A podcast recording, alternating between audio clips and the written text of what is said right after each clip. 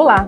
Você está ouvindo o episódio 62 do podcast Das Educa. Temos o propósito de transformar a saúde das pessoas e acreditamos que o aprendizado e o compartilhamento de conteúdo, inovações e estudos sejam fundamentais para a realização deste sonho. Acesse o nosso site daseduca.com.br e conheça a nossa programação. Você pode enviar um e-mail com suas dúvidas e sugestões para dasa.educa.dasa.com.br Queremos ouvir você, para que juntos possamos construir um novo canal, com o propósito de gerar e fomentar conhecimento para o setor de saúde. Eu sou a doutora Aline Guimarães e você está ouvindo o podcast da Azeduca.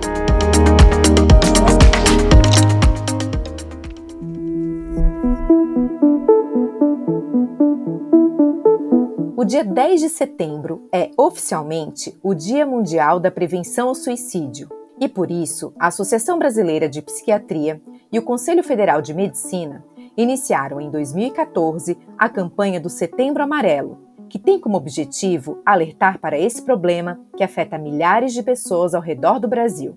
Todos os anos são registrados em nosso país mais de 10 mil suicídios e mais de 1 milhão ao redor do mundo. E cerca de 96% dos casos estão relacionados a transtornos mentais.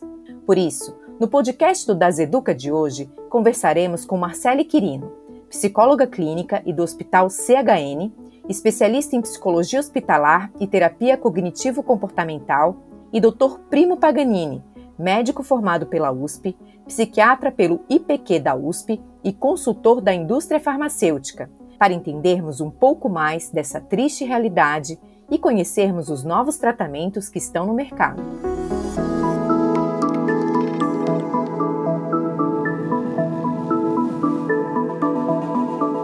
Sejam muito bem-vindos, Primo e Marcele. Bom, a proposta hoje é esclarecermos e contribuirmos com um movimento muito importante que é o Setembro Amarelo, o mês de prevenção ao suicídio. Segundo a Associação Brasileira de Psiquiatria, uma média de 12 mil pessoas se suicidam por ano no Brasil e este número vai a mais de um milhão nas estatísticas globais. Em mais de 90% dos casos, a gente tem transtornos mentais associados. Então, para começar, eu gostaria de perguntar se existe um mapeamento de quais são esses transtornos mentais e qual que é o perfil do público nos dias de hoje. Olá, boa tarde a todos. Um prazer estar aqui com você, doutora Aline, estar com o primo também, para a gente poder falar desse assunto tão importante que é o Setembro Amarelo, o mês de valorização da vida. E lembrando que não é só o mês de setembro, essa campanha ela perdura por todo o ano. Setembro é só uma menção à valorização da vida. Então, falar disso, do mapeamento, a gente pode trazer a notificação compulsória imediata,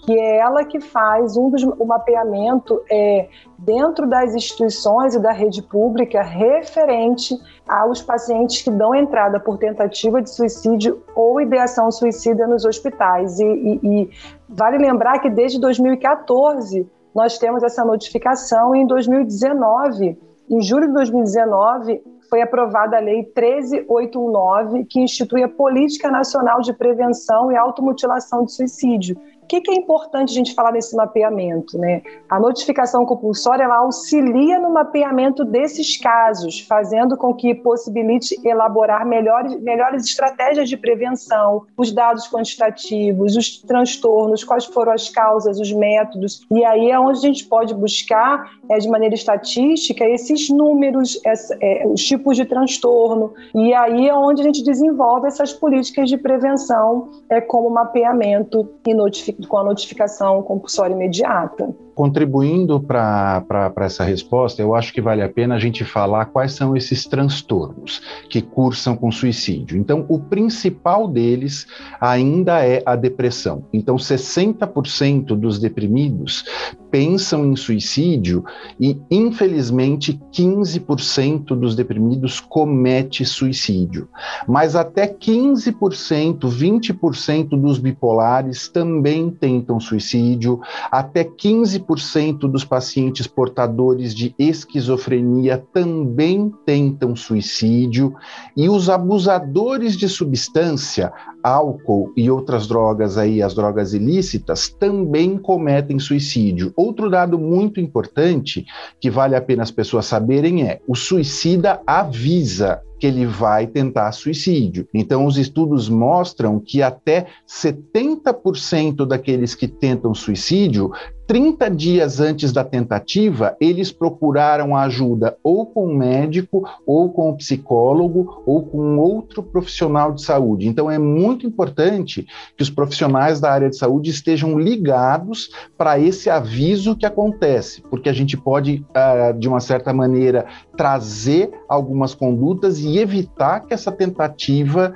de suicídio se efetive. Excelente, doutor Primo. Então, o senhor traz aqui uma informação bem importante, né, de que é, a gente pode ver que a maioria dos casos não é um impulso, né, é realmente algo que, que vem sendo elaborado, sendo pensado, né, e, e, e aqui também acho que a gente traz a importância do Setembro Amarelo na, em relação ao acolhimento que a gente tem que ter com essas pessoas, né, que tem essas ideações ou que tem essas tentativas que muitas vezes acabam é, sendo a gente poderia dizer, sendo bem-sucedidas no sentido da, da, intenção da pessoa, né? E aí culminando com essa triste fatalidade. Então, o quanto é importante eh, tirar o preconceito, né? E a gente conseguir realmente, como sociedade, nós como profissionais de saúde, termos toda uma rede para conseguir acolher essas pessoas, né? Então, é um dado aqui realmente para começar já muito importante, né? E é possível a gente definir em qual momento esses transtornos aparecem, porque no momento atual a gente não tem como dissociar, né? A questão da pandemia, né, desse tema, né? Que é tão importante, a pandemia que tem impactado a gente em todos os aspectos da nossa vida, e a gente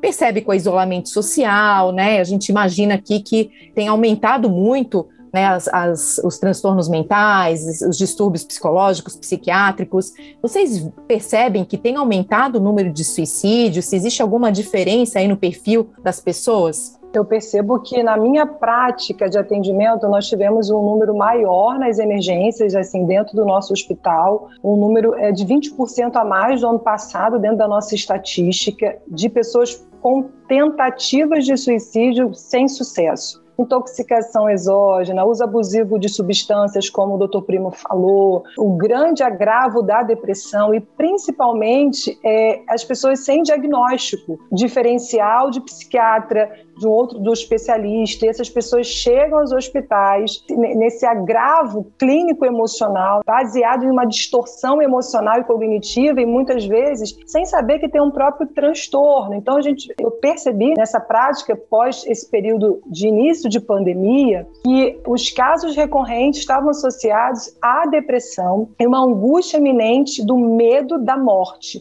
e principalmente os lutos antecipatórios, pessoas sofreram uma antecipação de um luto de alguém que não morreu e de pessoas que também partiram. Então, nós vimos o luto complicado nos processos de adoecimento e de entradas no hospital relacionados a tentativas de suicídio. Vou até aproveitar essa tua resposta para comentar. A gente pode até dividir esse cenário em dois grupos: as pessoas que se infectaram pelo Covid e as pessoas que não se infectaram. O que, que esses dois grupos têm em comum? O estresse da pandemia acaba aumentando a taxa de doenças psiquiátricas, inclusive naquelas pessoas que nunca tiveram doença psiquiátrica. Por quê? A questão da pandemia tem ativado os nossos eixos de estresse. Então, eu não, não quero falar nada técnico, mas existe um eixo, que é o eixo hipotálamo, hipófise adrenal, que é um dos principais eixos de estresse da gente, e ele fica muito ativado tanto em quem tem Covid, mas também em quem não tem. E um dos motivos da ideação suicida é justamente a hiperativação desse eixo. Não é a única. Então, por exemplo, a falta de serotonina, que é o neurotransmissor do relaxamento e do prazer, ela está muito associada ao suicídio. A redução da expressão dos genes que protegem o cérebro também estão associadas à ideação suicida. Mas como a Marcele falou, esse estresse que a gente está tendo por causa da pandemia, ele acaba aumentando a ideação suicida, tanto em quem tem histórico psiquiátrico, mas também naqueles que não têm histórico psiquiátrico, naqueles que não se infectaram pelo vírus e naqueles que se infectaram passaram pelo vírus também.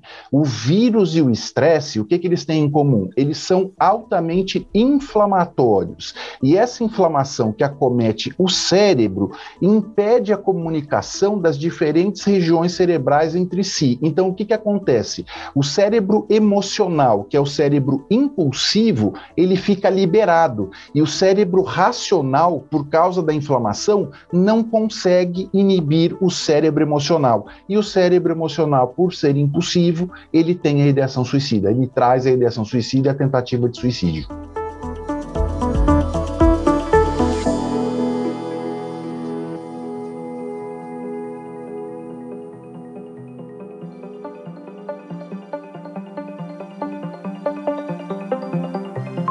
Isso então é uma fatalidade que acontece diariamente, né? E a união de forças entre as sociedades médicas, as comunidades de pacientes, precisa atuar de maneira sinérgica e de maneira forte para identificar precocemente o transtorno. A gente pode então afirmar que quanto mais cedo o transtorno for identificado, maior a efetividade e aderência ao tratamento. Tá correto pensar assim? Sim, sim, até porque quanto mais a gente tem o veículo de comunicação isso ajuda com que a pessoa identifique né, o que está acontecendo com ela. E aí a gente falar disso, falar desse tema aqui é, é, é levar a pessoa identificar isso. E, e, é uma coisa importante a gente falar aqui. A pessoa não quer se matar, a pessoa quer acabar com a dor, a pessoa não quer, não quer chamar atenção no sentido pejorativo, ela quer chamar atenção no sentido de ajuda. E uma outra questão importante é aquela pessoa que se fala, que, que fala em se matar, se mata sim, porque as pessoas acham que não. Ah, quem fala que vai se matar não se mata, mas se mata sim, exatamente como o primo falou. As pessoas estão comunicando uma dor emocional, algo que não está, não vai bem há muito tempo, então as pessoas começam a verbalizar o que já está aqui trazer isso é falar o quê? É falar de que quanto mais eu percebo sinais e sintomas de desconforto físico e emocional, eu preciso pedir ajuda para os especialistas corretos. É o psicólogo, é o psiquiatra. E às vezes até numa consulta com um cardiologista, que você está assim, nossa, tendo uma aceleração cardíaca, e às vezes a pessoa não identifica que é um processo de ansiedade que é uma angústia exacerbada, referente exatamente ao que o primo falou, do grande estresse emocional que estamos passando frente à pandemia. E aí a gente pode trazer que pós essa diminuição, entre aspas, dos números dos casos de Covid, é aonde nós vamos vivenciar os estresses pós-traumáticos, os transtornos, os acometimentos de outras doenças emocionais e mentais relacionados a o que a gente está trazendo aqui. Então, quando tem uma baixa, também se é um outro risco, né, primo, falar disso, né?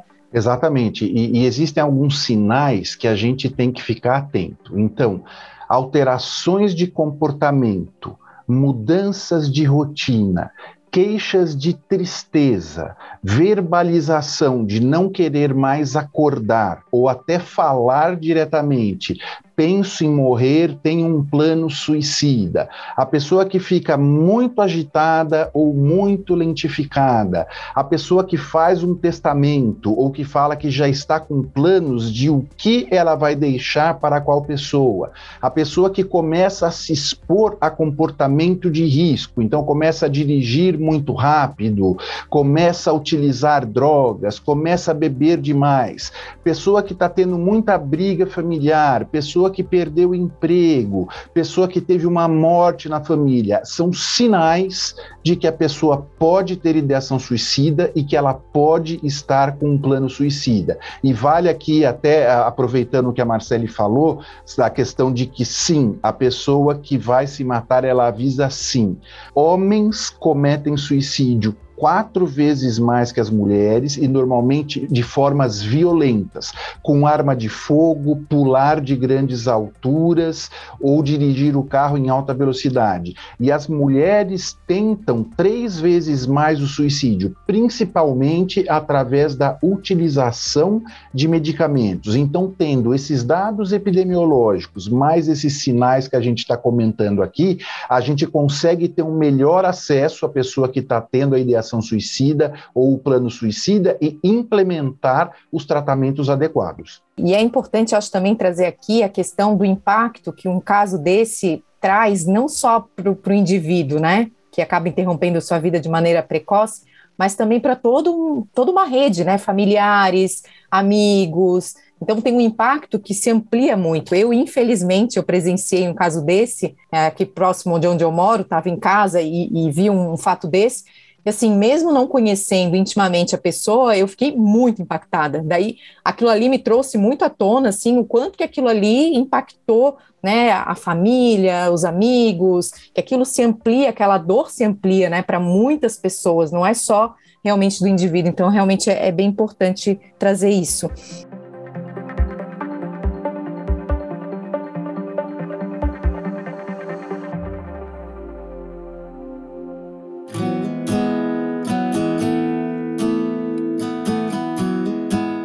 Acreditam que a internet e as redes sociais estão contribuindo positivamente para que a maioria das pessoas conheça mais sobre o assunto, né? Porque agora a gente está entrando em setembro e a gente vê né, os influenciadores, é, algumas personalidades trazendo esse debate à tona. Vocês acham que isso é benéfico? Olha, eu percebo os dois lados. Eu percebo um lado de alto, de muito complicador, porque a internet também ela possibilita método, métodos e recursos para que a pessoa é, consiga fazer o passo a passo de não existir mais, da própria tentativa de suicídio, de automutilação, enfim, de comportamentos autodestrutivos. E eu percebo também que a internet é esse veículo, veículo comunicador, como a gente está aqui.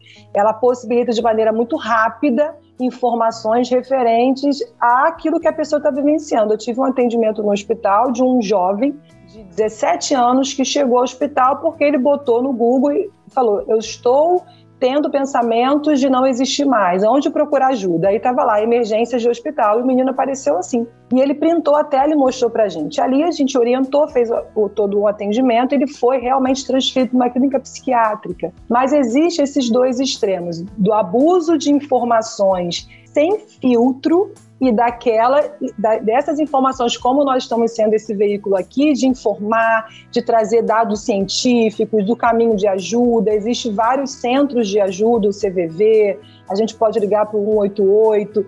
Sim, mas dentro de um equilíbrio, a internet ela nos ajuda dentro de um equilíbrio.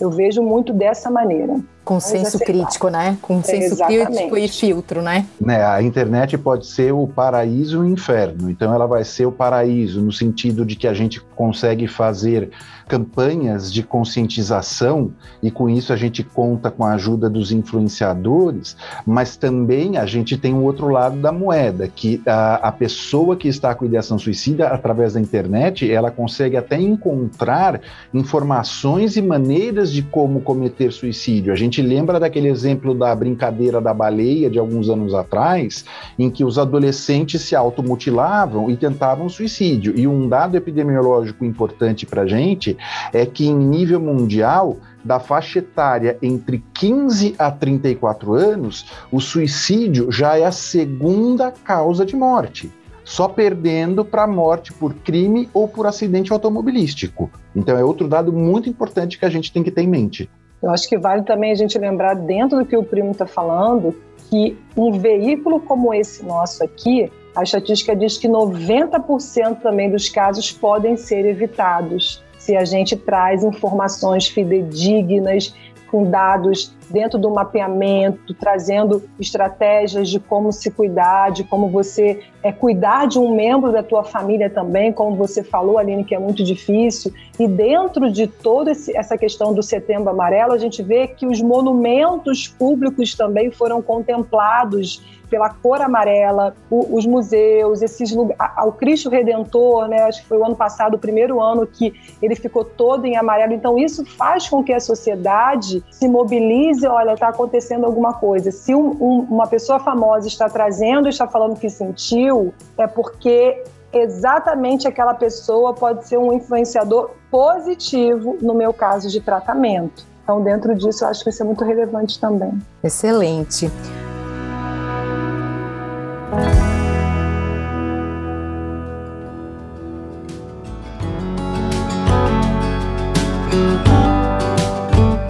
Agora eu gostaria de focar um pouquinho nos tratamentos. Eu vi que a Gene One, que é o laboratório de genômica, recentemente trouxe para o Brasil um teste genético farmacogenômico que tem o intuito de contribuir com o médico no sucesso do tratamento medicamentoso do paciente. Doutor Primo, você pode explicar um pouco para a gente onde que ele se diferencia de tudo que existe e o que faz dele tão importante nessa jornada? Ele é extremamente importante porque até antes da chegada dele, a gente acabava escolhendo a medicação na tentativa e erro, né? Então poderia dar certo para o paciente, mas também não. E existe uma característica do paciente que tem a ver com a metabolização. Existem os metabolizadores rápidos e os metabolizadores lentos. Então os metabolizadores rápidos, como eles vão destruir a medicação mais rapidamente, talvez a medicação não funcione ou a gente tenha que aumentar muito a dose.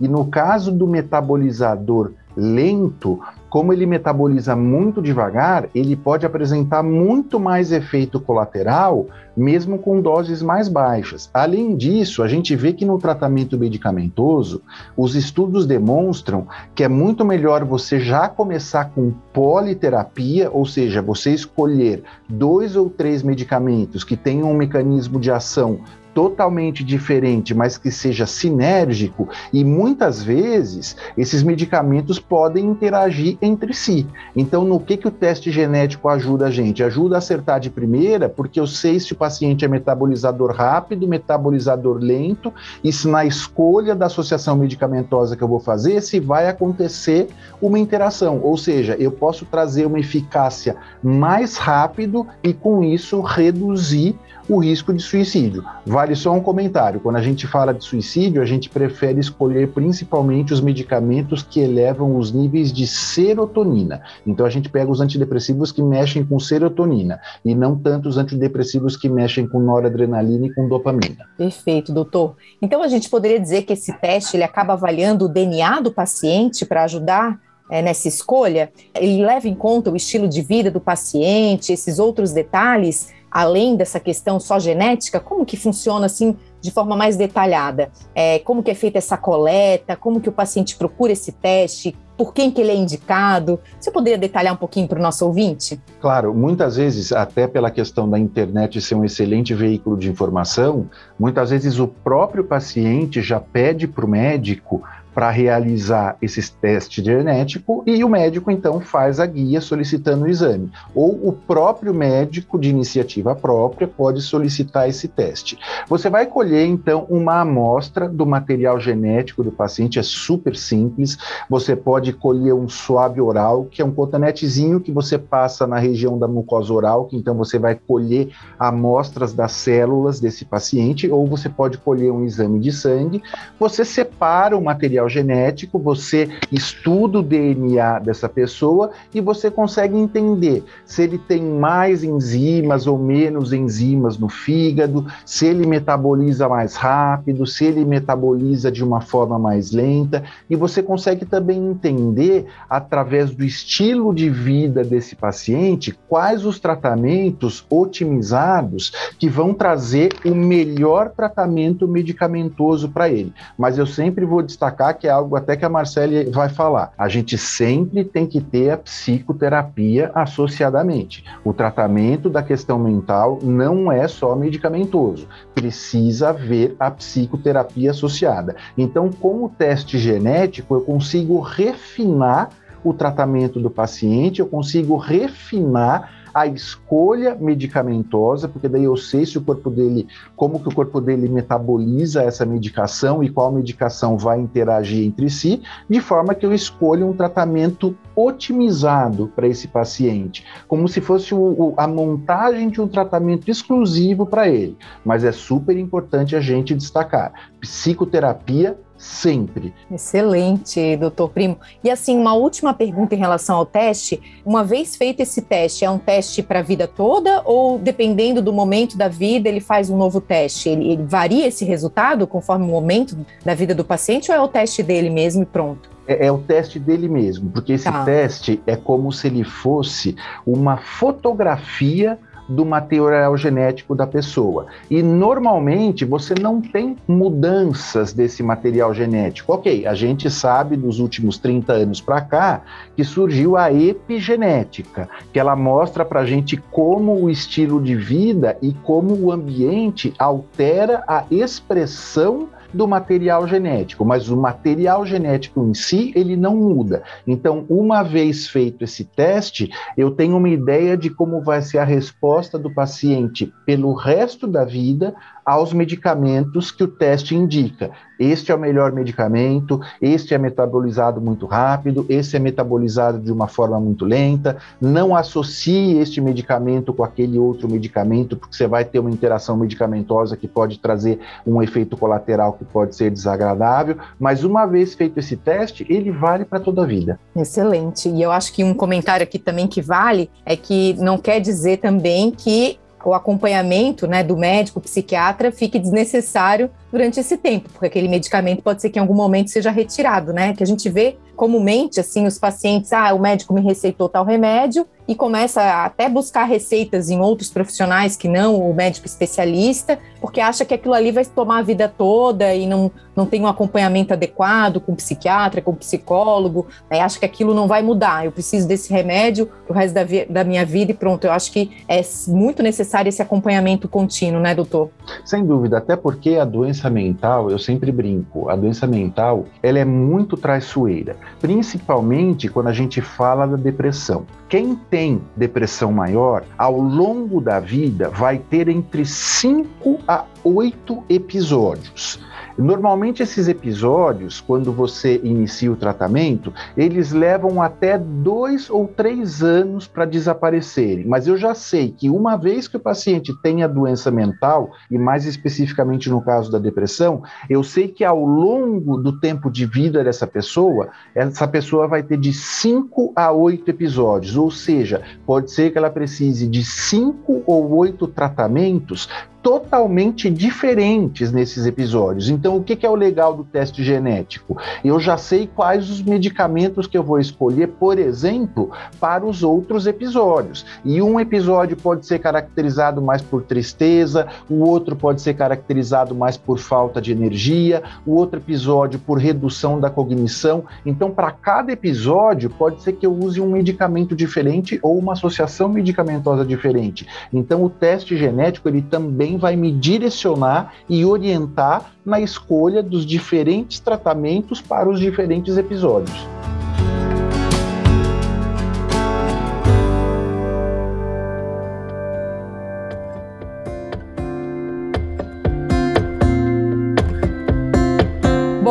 Agora estamos nos encaminhando aqui para o fim. E eu gostaria de pedir para vocês deixarem uma mensagem para quem está nos ouvindo e tem mais interesse sobre o assunto, começando aqui pela Marcele. Foi um prazer estar aqui, esse assunto. Eu amo falar sobre prevenção, sobre valorização da vida. Eu falo que é uma missão que eu tenho de vida. E dentro disso tudo que nós estamos falando, o processo psicoterapêutico alinhado com o acompanhamento psiquiátrico e de outros profissionais de saúde, ele é fundamental no processo de recuperação do paciente, no processo de recuperação de você que está me ouvindo aqui, porque dentro disso tudo, o Setembro Amarelo desse ano, ele tem como tema agir salva vidas. Então hoje a gente está agindo de diversas maneiras, através da informação, através do que você está ouvindo aí, e você daqui a pouco vai ser um agente multiplicador desse áudio para várias outras pessoas. E aquilo que era nó pode se tornar um laço. Então, esperamos que hoje aquilo que tinham vários nozinhos na sua vida se tornem vários laços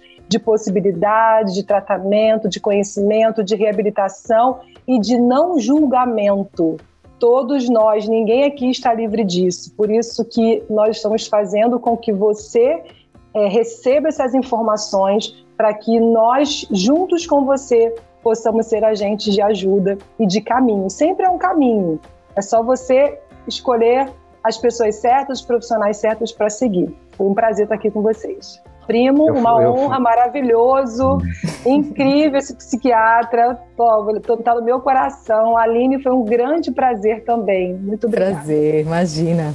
A, a honra é minha, eu faço, eu faço minhas as palavras da Marcele, dou os parabéns à, à DASA e à Aline pela iniciativa. E o que eu sempre falo para as pessoas: buscar ajuda é, acima de tudo, um sinal de força e não um sinal de fraqueza. E assim como o Setembro Amarelo é um mês de conscientização sobre a prevenção ao suicídio, um outro dado muito importante sobre a doença mental é que os estudos mostram, e esse é um dado do OMS, que quem tem doença mental vive até 25 anos a menos do que a população em geral. Por quê? Porque faz eventos cardiovasculares, tem infarto, tem derrame, tem diabetes, tem pressão alta, tem trombose, tem arritmia cardíaca, tem dislipidemia. Então, uma vez que a gente tenha todos esses dados, vamos buscar ajuda, afinal é sinal de força,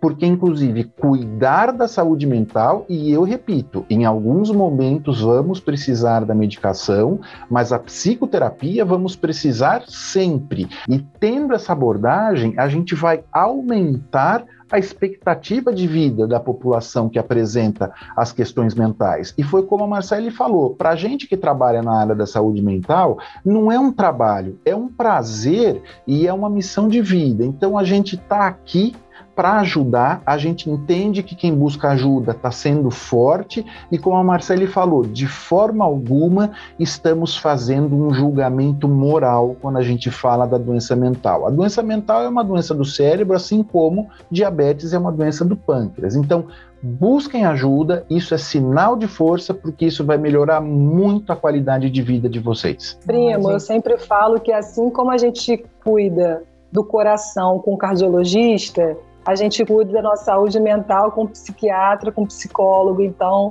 é, é importante que a gente busque os profissionais certos. Exato. É uma honra exato. estar aqui com vocês. Perfeito, gente. Vocês trouxeram informações valiosíssimas, dados valiosíssimos e de uma maneira muito didática e muito prática, né? Então, muito, muito obrigada mesmo. Uma honra também estar aqui, eu, eu ouvir vocês, aprender com vocês. Em nome aqui do Das Educa, agradeço imensamente a participação de vocês dois. Obrigada. Obrigado.